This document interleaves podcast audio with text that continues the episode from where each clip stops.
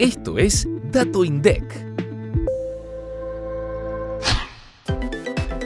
En marzo de 2023, la dotación total de la Administración Pública Nacional y Empresas y Sociedades alcanzó las 339.756 personas. El informe de dotación de personal de la Administración Pública Nacional, Empresas y Sociedades del tercer mes del año relevó que el 39,5% de la dotación pertenece a la Administración descentralizada, el 32,5% a empresas y sociedades del Estado, el 16,3% a la Administración centralizada, el 7,1% a la administración desconcentrada y el 4,6% a otros entes.